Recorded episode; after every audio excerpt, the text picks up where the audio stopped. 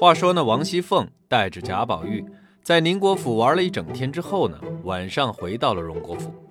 这贾宝玉啊，马上就跟老太太请示，要跟秦钟一起上学的事情来了。就说这秦钟啊，怎么怎么用功，怎么怎么好学，为人处事又怎么怎么的好。总之就是说了一大堆好话。王熙凤呢，也在旁边帮腔，说那秦钟怎么怎么懂事儿，还说专程要过来给您请安呢。那贾老太太呀，这心里一高兴，也就同意了。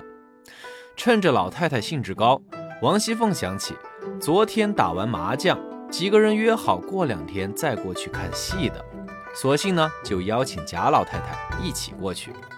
于是啊，到看戏的那一天一早，贾母就带着王夫人、黛玉、宝玉和王熙凤一起到宁国府看戏去了。等中午吃过午饭，贾母有点累了。那贾宝玉呢，就陪着贾母回到荣国府来午休了。等着老太太一睡下，宝玉本来还想过去看戏的，突然间想起前两天周瑞媳妇儿说那薛宝钗身体不舒服，在家调养，于是呢就准备过去探望探望她。为了不撞见他老爹呀，宁肯绕远路过去。结果呢，这走到半道，果然碰到两个人，那都是平时陪他老爹喝茶聊天下棋的。一个呢叫沾光，另一个呢叫做单聘仁。哼，这什么怪名字啊？两个人一见到贾宝玉啊，那是亲热的不得了。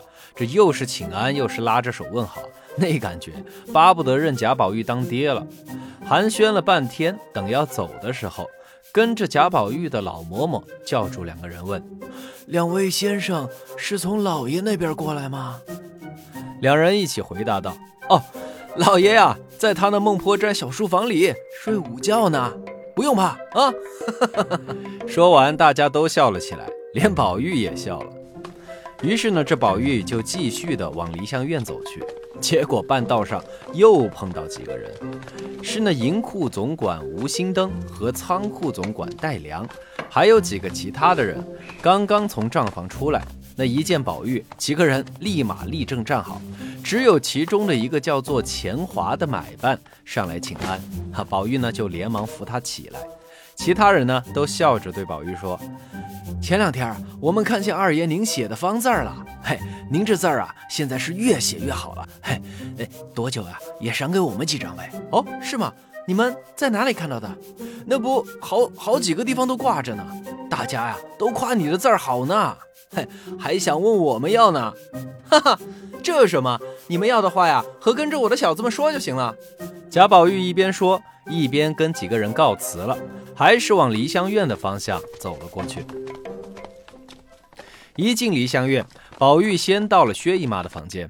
薛姨妈呀，正在安排丫头们做针线呢。这一见到贾宝玉，连忙一把把他拉到怀里，说：“哎呦，我的乖乖，这么冷的天，你怎么来了呀？哦，快快快，上炕来，暖和一点。哎哎，你们谁快去倒杯热茶来？”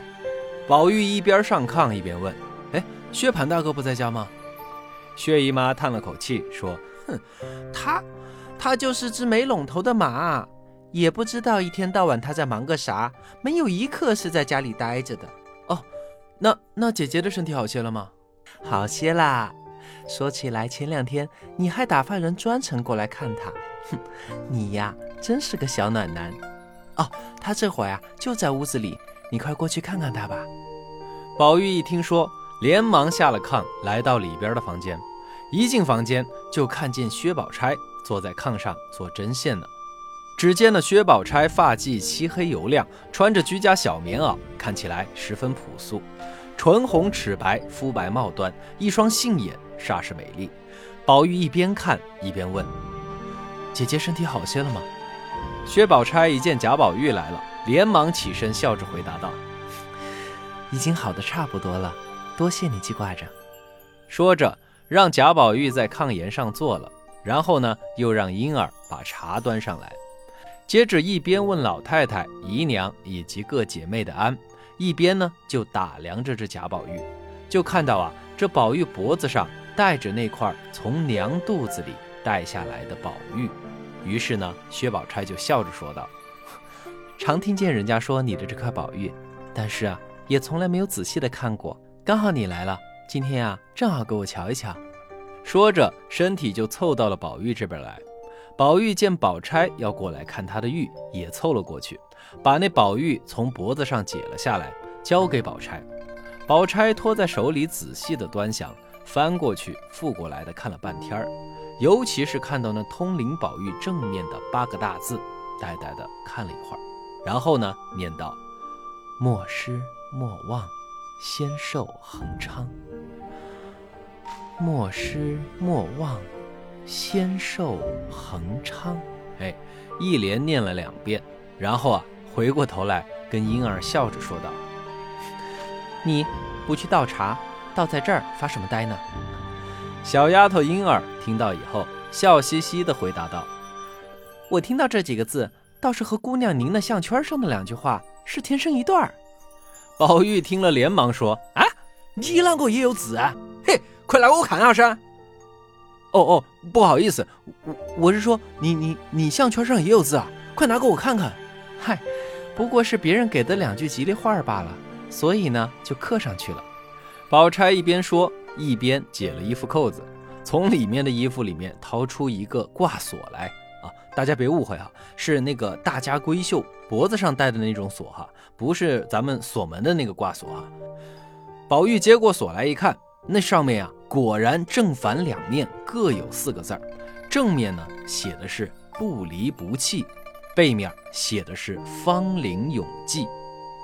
宝玉看了也念了两遍，然后呢又念了两遍自己那宝玉上的字儿，笑着对薛宝钗说：“姐姐这八个字儿，倒果然和我那八个字是一对儿。”婴儿在旁边笑着说：“对吧？我就说你们是天生一对儿吧。”而且呀，这几个字儿还是个赖头和尚送的，说呀，必须要刻在金子做的贴身物件。好了，婴儿，别说了，茶都凉了，还不快去倒茶？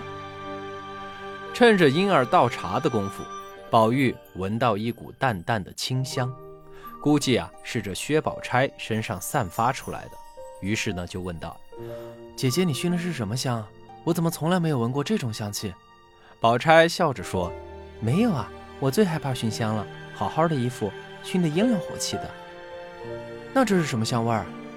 宝钗想了想，笑着说道：“啊，我知道了，可能是我早上起来吃的冷香丸的香气吧。”宝玉一听来劲了：“什么香丸这么好闻？姐姐，姐姐，我也要吃香丸，我也要吃香丸。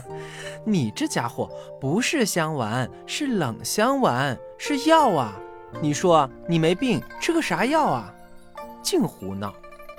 话音刚落就听见外面有人说道林姑娘来了。